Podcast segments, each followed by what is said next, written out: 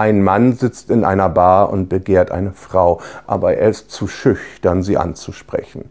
Außerdem hat er Angst vor Zurückweisung. Irgendwann geht er aber doch hin und fragt, darf ich Ihnen etwas ausgeben und mich zu Ihnen setzen? Nein. Er dackelt ab und ist traurig. Nach einiger Zeit geht die Frau. Plötzlich ist sie wieder da. Der Mann denkt, vielleicht findet sie mich ja doch ganz nett und ist ins Grübeln gekommen.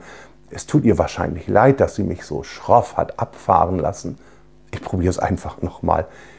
Er geht hin zu ihr und fragt, na, waren Sie kacken?